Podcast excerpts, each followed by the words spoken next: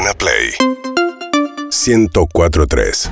Vamos a hablar con una especialista y referente en temática de violencia de género, abogada feminista, responsable del área de asistencia a víctimas de violencia de la Dirección General de la Mujer. Trabajó como voluntaria en la Casa del Encuentro y es responsable de la línea 144. Y ahí creo que vamos a poner el foco con Nicole Neyman, así se llama. Hola Nicole, ¿cómo estás? Buenas tardes. Matías Clemente Milce, ¿cómo estás? Hola, ¿cómo están? Bien. Un gusto. ¿Cómo estás vos? ¿Cómo te encuentras este día? Eh, movilizada, realmente. ¿Por Siempre qué? es un día ¿Qué es lo que más te moviliza? Siempre es un día para nosotras eh, el 8 de marzo, eh, como el 25 de noviembre o diferentes fechas emblemáticas para el movimiento de mujeres, porque salimos a las calles y visibilizamos nuestros derechos por los cuales seguimos luchando día a día. Ujú. Sos responsable de la línea 144, nos interesa mucho la dinámica de la, de la línea telefónica, de las denuncias, entiendo que los lunes en general es un día de, de muchos llamados tras el fin de semana y tal vez el 8M también motiva la idea de, de denunciar, de animarse. Sí, eh, a ver, la línea 144 es una línea de atención, asistencia y asesoramiento para mujeres en situación de violencia de género eh, o familiares. No es una línea de denuncias, es importante aclararlo. La línea no toma denuncias, pero sí asiste y deriva y este, le informa a las personas que llaman cómo realizar los procesos de denuncia en la ciudad de Buenos Aires. ¿sí? ¿Y, qué- y qué es lo que Eh, más eh, se escucha en, en esos llamados?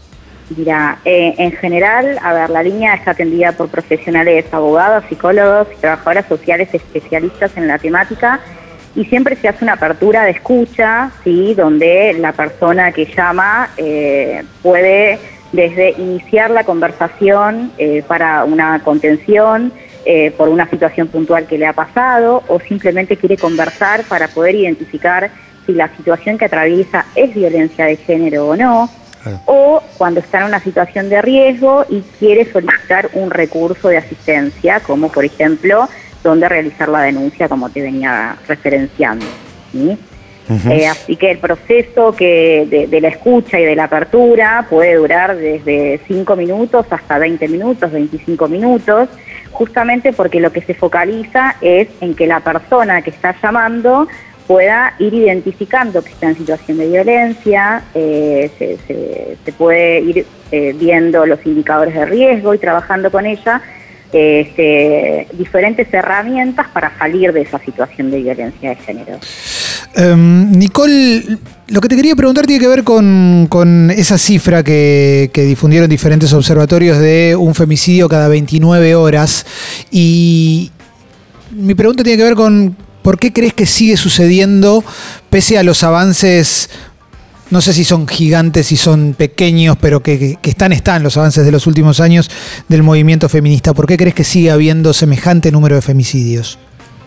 Porque la realidad es que si bien obviamente que hubo muchos avances, sobre todo desde, desde el 2009 cuando surge la ley de la 26.485, donde pone en agenda pública que existe la violencia de género y que la violencia se ejerce hacia la mujer por el simple hecho de ser mujer.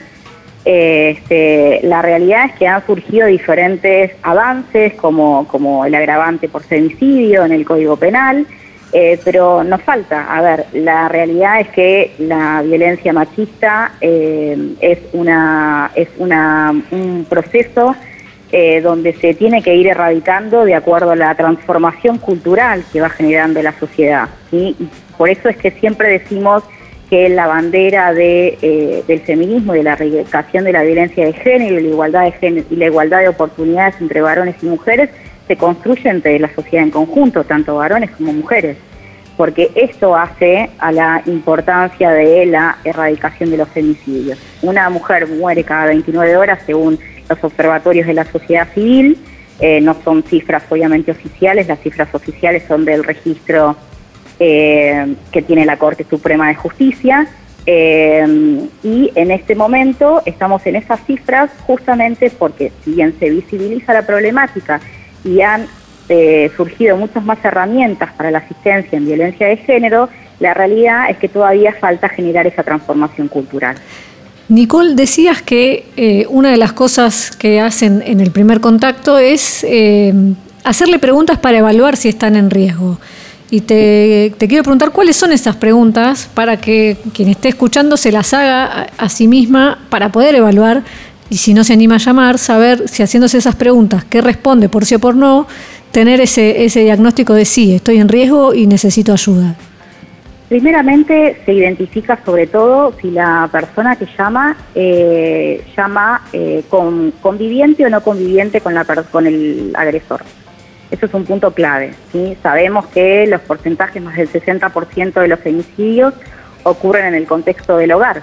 Entonces, a partir de ahí, una de las preguntas prioritarias es si está llamando desde un teléfono seguro, si la persona cuando se comunica tiene una línea segura, si convive con el agresor y se empiezan a identificar si tiene, por ejemplo, una red social o afectiva, si tiene amigas, familiares que saben de la situación, si está embarazada o no está embarazada, si tiene hijos o hijas, este, si la persona que ejerce la violencia sobre esa mujer eh, pertenece a alguna fuerza de seguridad, policía, gendarmería, prefectura, etcétera, si posee armas, si tiene consumo problemático de sustancias, todas esas cuestiones este, que son importantes para ir visibilizando el indicador de riesgo.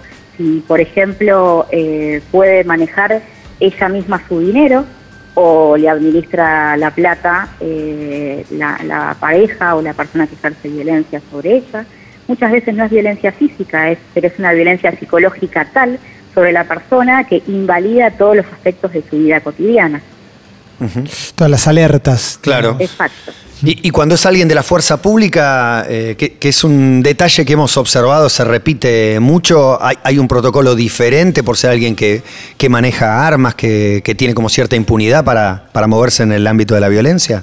Y normalmente cuando se verifica que, la persona agresora pertenece a alguna fuerza de seguridad, eh, tanto del área de la ciudad de Buenos Aires como de una fuerza federal, lo que se hace es informar al área eh, de seguridad donde pertenece a esta persona agresora y lo primero que se realiza es un protocolo de verificación de la denuncia y quite y retiro de, de arma, ¿no? Es una de las medidas inclusive que puede tomar la justicia como parte de la medida cautelar este, que es el, retiro de armas reglamentarias. ¿Y, la, justicia, eh, ¿cómo, es a la justicia en ese rol? Porque la sociedad tiene un rol y, la justicia a veces eh, se, comporta de acuerdo a lo que ustedes esperan que hagan.